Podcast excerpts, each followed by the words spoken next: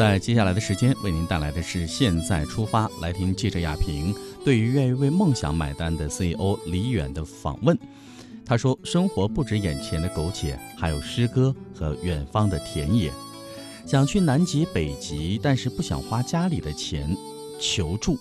如果有人愿意给我五十万元，让我完成梦想，毕业后五年，我一定会拿工资的一部分作为回报。”到世界的尽头去看一看，这是很多人的终极梦想。那二十一岁的小周也不例外。在八月十四号，空有一腔极地冒险热情的小周，在自己的微博上发出了刚才我讲的那段话。他进行了求助，希望有人能够资助他全部的旅游费用，助他实现自己的梦想。本是一时的义气之举，没想到几天之后，居然真的有人在微博上表示。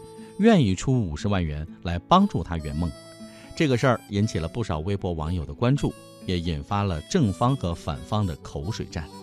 那接下来的时间，我们就来听记者亚平对于为梦想买单的 CEO 李远的访问。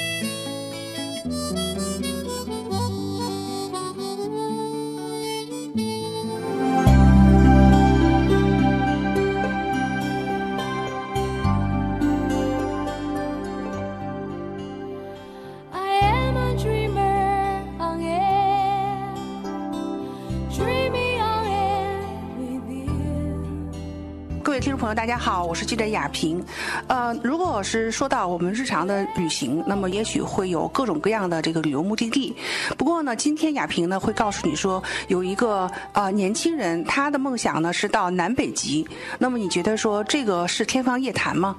近来呢，现在有这么一个年轻人，真的是提到了他要去南北极旅行，但是呢，他没有钱。呃，在这种情况下呢，有这个我们的业界精英啊，啊，要跟他呢有一个梦想的投资。大家好，我叫李远，是 Self Sell 的创始人。我们公司是北京信汇科技有限公司，我们要做一个以人为资产的纳斯达克。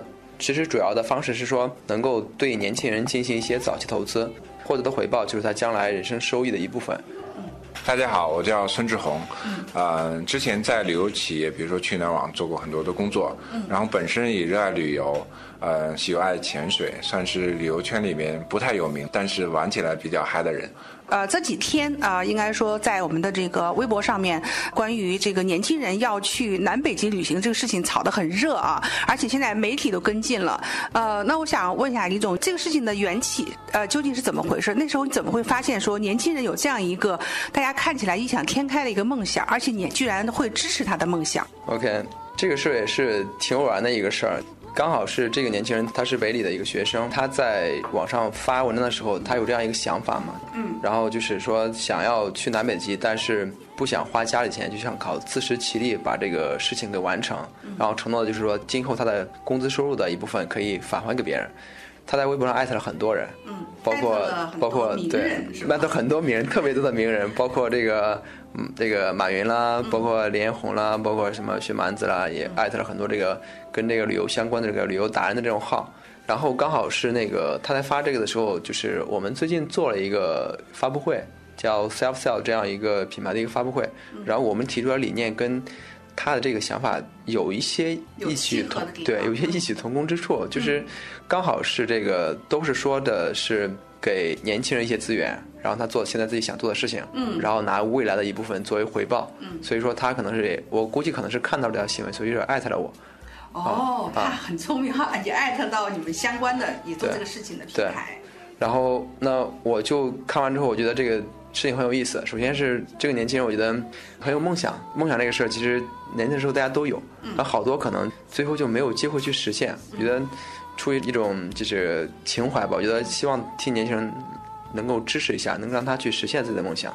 第二个方面，我觉得，嗯，这个案例呢，其实是对我们这个品牌理念的一个非常好的一个解读。嗯，他就是如果说能够让他就是把这一个整个这样的一个周期给走下来的话。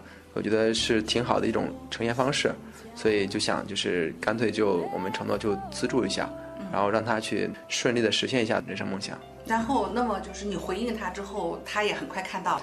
对，就在微博上，我们在私信里面就互动比较多，然后，嗯，他介绍一下自己的一个背景，然后这个是是一个什么样的情况，然后我觉得就是也是挺可爱的一个小孩吧，就是就是你跟年轻人沟通的时候，总会想起自己在那个时候的一些想法。其实包括我自己在那个年代，也其实也会有一些这种不切实际的这种一些这种幻想或者理想，但是。嗯，有些时候就是可能因为羞涩，或者因为没有那样的胆量，有些事情没有走出那一步。嗯，所以我觉得对他来说，其实一方面觉得是就是希望帮他一下，另一方面其实我觉得对他来说也是一种钦佩。也许现在年轻人其实比我们那时候要进步，他们有什么想法就敢于讲起来，敢于讲出来，然后更有机会去实现。嗯，那当时他就提已经提到是他要五十万，对吗？对，对，其实我因为我平常。嗯，不能说不爱旅游，但是并不专业。其实我也不知道去南北极需要多少钱。那个当时也是看完之后想给他把梦圆了，所以一口就答应了五十万，可以。对，因为既然提出来了嘛，这个我不能跟他讨价还价，说给你三十万怎么样？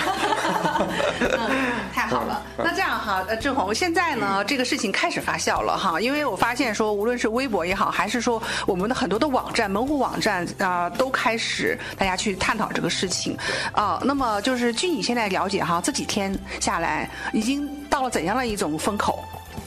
嗯，首先说一下，就是朋友圈嘛，就是。好多旅游达人其实都开始说这件事情，然后他们就对这件事情的意见可能不太一样。嗯，有的人会觉得这个小朋友这个年纪可能这个梦想太远了，然后他们最开始。对呀，他们很多都是采取的说穷游的方式，或者采用说当志愿者，我去阿根廷做志愿者，去哪里哪当志愿者这样方式，还有的是说哦，那我要通过说那个呃，比如说当一个这样的呃作家、摄影师，然后航拍，有这样的一些途径去实现这样我自己的梦想。当然也有人说，OK，我也之前曾经这个众筹过梦想。啊，我曾经有一个朋友，就是一个呃北大的，跟李远也是校友。啊，一个九零年的小孩然后他当时就是筹了三十万去南极，然后当时也找了很多人，包括以前我公司的这个 CEO，这个 CC 庄振超，然后去拉了很多投资，最后他的梦想实现了。啊，最后他们对他只去了一个地方去南极，然后后来他梦想实现之后，对他的人生影响是比较大的。对他最后开始去法国去哪里去留学去创业，最后创建了一个在国内也算是比较小有名气的一个红酒的品牌嘛。当时你听到了这个，你觉得他是异想天开？我觉得没有觉得是异想天开，只是他微博发起这件方式有点让我吃惊，因为。之前像我们接触的人，还是跑到企业，就是直接联系说企业负责人说，哎，你愿不愿意赞助我一下，哇，众筹一下，然后你愿不愿意怎么样怎么样？这小孩太异想天开了，然后跑去我看有微博说，我艾特这个 OFO，我能不能骑着小黄车去？说那个我能不能去打着滴滴去？我觉得这是拿着淘宝大旗去，这是这非常异想天开，让我觉得很吃惊的事情。但是也挺佩服他这种勇气，我觉得我从来没有想过这件事情啊。那但是你觉得说现在目前哈，对面这位精英人才，他突然就答应了，他会亏吗？亏的话，我觉得两个维度吧。好，第一个就是说，这个小朋友去南北极五十万这个费用呢，其实是有余地的。按照我的了解来说，通常情况跟团嘛，去南极也就十万左右。现在因为它整体的费用在降低嘛，去北极五万左右。啊，但是不排除有更多的玩法，比如说如果他要潜水，啊，如果他不想经过那个德雷克海峡那个西风带啊，不想从乌斯怀村走的话，坐飞机过去，那这可能五十万还不够。所以他这个看他的玩法了，对，看他的玩法，因为这小朋友他说了一个强调他不穷游，对，穷也不穷游。后，以你所了解哈，因为这个在业界江湖这么多年，嗯，那么我们就分开来，嗯，去南极，去北极，嗯。啊，呃，怎样玩？相对来讲，就是目前已经回来人讲是比较深度的啊，比较深度。从哪里出发，然后它路线又怎样？呃，其实通常情况下，时间大概多长时间？通常时间是这样的，就是啊，去南极就要准备好，至少准备好一个月的时间啊，无论长短，因为你路上很远嘛。嗯啊，包括办签证很也很麻烦嘛。嗯，然后它两条线路，一条是科考线路比较多，通常从澳大利亚出发，然后去一般像雪龙号这种破冰船都是从那过去的。嗯，啊，另一个大部分路径是去那阿根廷南部。部的乌兹怀斯去坐南美那个对对对对，从那坐船过去，嗯。从坐船过去那个呃穿越那个就是德雷克海峡，差不多就需要四天左右时间，然后再游玩的时间最短的是十一天，然后最长的路线可能要深入到极圈以内，嗯，然后这个大概可能需要二十多天，就是光是这个船程啊就需要这样的时间，然后去北极的玩法就是一般情况下就有两条路线嘛，一条是从欧洲那条路线去走啊，另一条是从这个北美这个方向去走，从挪威那边，挪威是是欧洲那条路线，欧洲路线，对嗯，从北美就是加拿大那条路线进去，嗯对，他们看的风光都差不太多，但是费用上相对来说，从加拿大那条路线要稍微便宜一些嗯啊。所以总体来说，呃，小朋友去怎么去旅行，我想他可能也没做深入思考，因为他给出五十万这个值呢，也不能说他多低，也不能说他多高，啊，这个有没有在这个过程中间跟这个小朋友探讨过？其实我们怎么会想到是五十万呢？这个小朋友那个书吗？这个小朋友还问过我几个朋友怎么去南极，我当时也就是也有朋友说跟他讲过一些这些事情嘛。其实那几个朋友大部分去了呢，就属于都是十几万去了，呃，顶多二十万。像他提出这个穷也不穷这个，我们当时实在是最开始有点被震惊了嘛。你觉得现在小朋友怎么这么狂妄 啊？我们当年都是穷游出来，但是说句实话，按照一个旅行者的这种感受来说，最近几年我也不能穷游了。就是慢慢去接受一个观点，就是似乎我也觉得是穷游不太符合我的这个观念了。那随着现在这种生活条件，包括他这种价值观的改变，我现在想想，反倒是能接受他的想法了。哦但是有一些旅游达人可能会觉得他有点太激进了。太激进。好，嗯我们再回过头来讲啊。那然后，耶，那现在呢，我们继续再说这个问题。嗯呃，这个五十万，你的评估觉得说他是这个是差不多都能够花完，还是说真的是不够？他这个钱能不能花完，其实这个事情我并不是很在乎。嗯，对我在意的事情是说，我给他想办法跟他投了这笔钱之后，嗯他能够把这个梦想圆了，而且圆得漂亮。嗯，就是刚才我们讲这个旅游要不要穷游这个事儿，其实中国有句古话叫“穷家富路”。嗯，其实出去玩就是一种，你去增加一种生命体验。嗯，如果说特别憋屈的说每件事情都要就是很拮据的话，也许不是最好的体验你所到的地方这种风土情貌的一个最好的方式。所以从这个角度来说，其实我个人其实不太主张去穷游的这种想法。那五十万是不是真的够？可能要看后面我们的一个策划方案。但是这个我觉得约定就是约定，对，不管说是是够或者不够，那作为一个投资来讲，就是这个我们叫一个 deal，既然已经成交了，我们会去支持这样一个事情。嗯至于说它多了或者少了，这就是这个年轻人他自己的事情了。对，嗯，现在呢，因为媒体也关注了啊，后面的话呢，呃，你有没有跟这个年轻人去沟通？大概他要从什么时候开始启程呢？嗯，这个还没有他还。在上学中。对他还在上学，所以他的这个行程的话，肯定跟他的学业是要就是要连在一起的。所以说，嗯、我觉得是这个约定我们已经约定好了。那具体执行计划在现在的制定过程中，对怎么来执行他的一个旅游计划，怎么来执行我们今后我们这样的一个操作一个流程，也在一个详细的探讨过程中。觉得更多是尊重他的一个时间吧。如果这个年轻人他已经开始他的旅程的时候，那我们的公司啊、还会不会再去在呃一些方面，这个啊、以友情的方式啊、去帮他一下，或者这些方面，我们有没有一些策划或者一些设想啊？其实我们是希望把他的能够参与。大旗插在我们的南北极。其实我们是希望能够参与，因为这个事情其实在一开始可能是一时兴起，或者是因为偶然的这个就是原因，或者因为什么，现在在微博上其实已经成为一个热点。对对，其实从这个热点中，我觉得从现在而讲，我觉得就这个事情而言，可能我已经已经不会亏了，因为我觉得在这中间，其实我们的这个品牌了各方面已经得到了一定的曝光。那在后面参与过程中，既然是我觉得有这么一个缘分，我们是希望能够对这个旅程有一个深度的参与。不管是说希望在这过程中，它能够给我们的品牌继续带来一些新的这种价值，还是说我们希望能够精心的准备，能够让它的旅程能够过得更加的这个值得纪念，更加有这个人生意义。我觉得其实两方面就是一进一出都希望能有一个更深度的一个结合。那太好了。那当然了，我想说，每个人都是从这个青春年少过来的。在你年轻的时候，你做过的这个最大胆的事情啊、有没有这个小朋友这么大胆？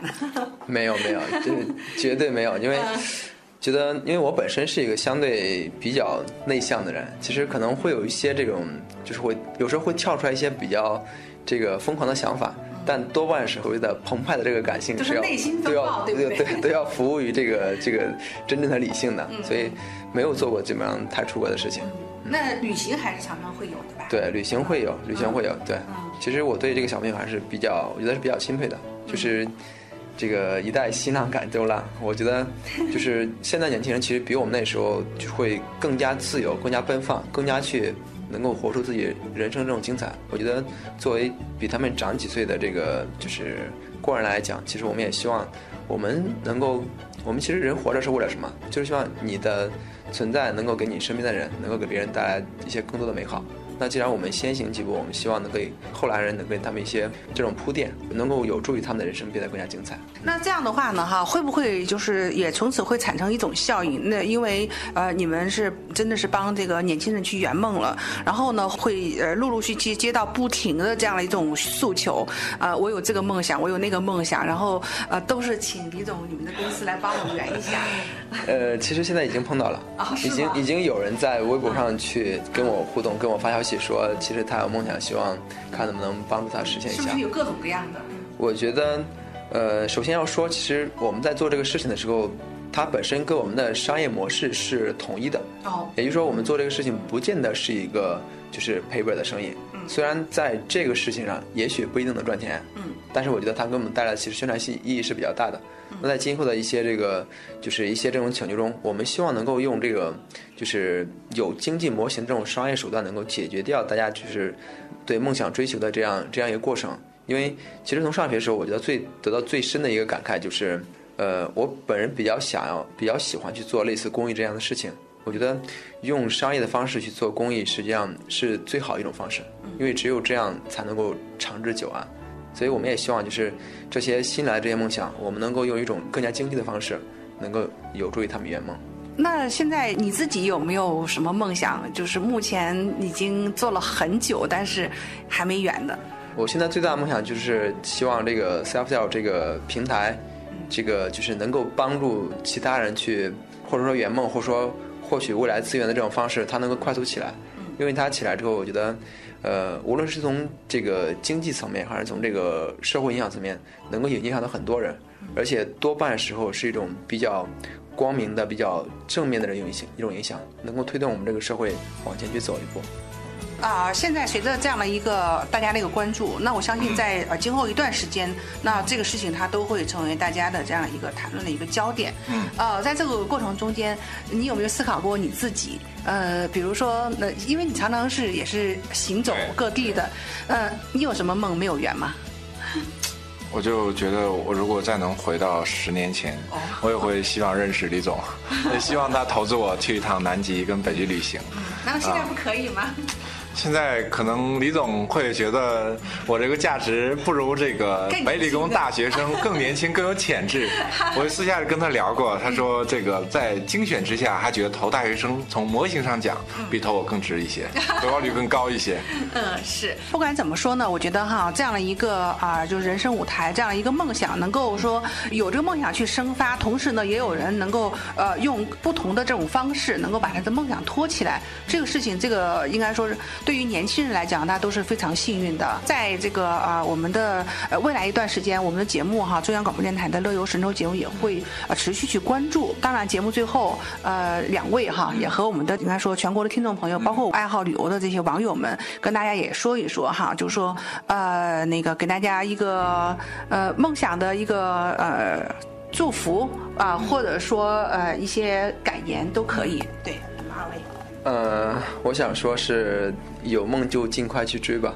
真的，我觉得激情是一种需要被承认、需要被认可、需要被这个我们去欢呼的这样一种东西。对，趁着年轻，赶快的去逐梦。我用一句话吧，走出去才知道你的梦想有多大。妈妈坐在门前，哼着花儿与少年。虽已时隔多年，记得他泪水涟涟。那些幽暗的时光，那些坚持与慌张，在临别的门前，妈妈望着我说。生活不止眼前的苟且，还有诗和远方的田野。却来到人世间，为找到那片海不顾一切。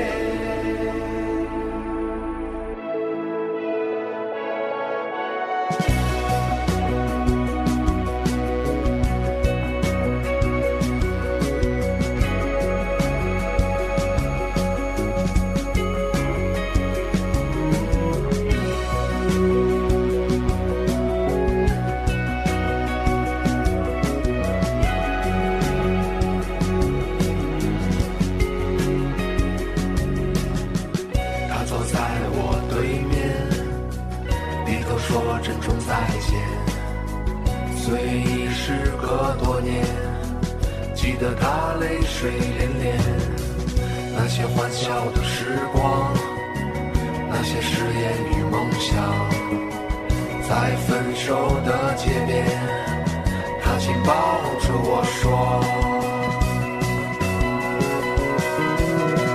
生活不止眼前的苟且还有诗和远方的田野。赤手空拳来到人世间，为找到那片海，不顾一切。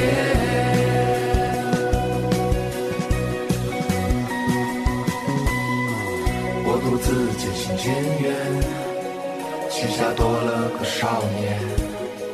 少年一天天长大，有一天要离开家。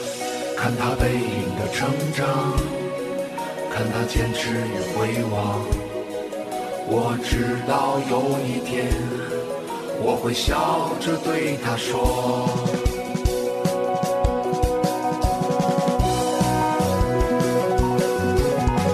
生活不止眼前的苟且，还有诗和远方的田野。手空拳来到人世间。为找到那片海，不顾一切。生活不止眼前的苟且，还有诗和远方的田野。你是手空圈来到人世找到那片海，不顾一切。生活不止眼前的苟且，还有诗和远方的田野。你赤手空拳来到人世间，为找到那片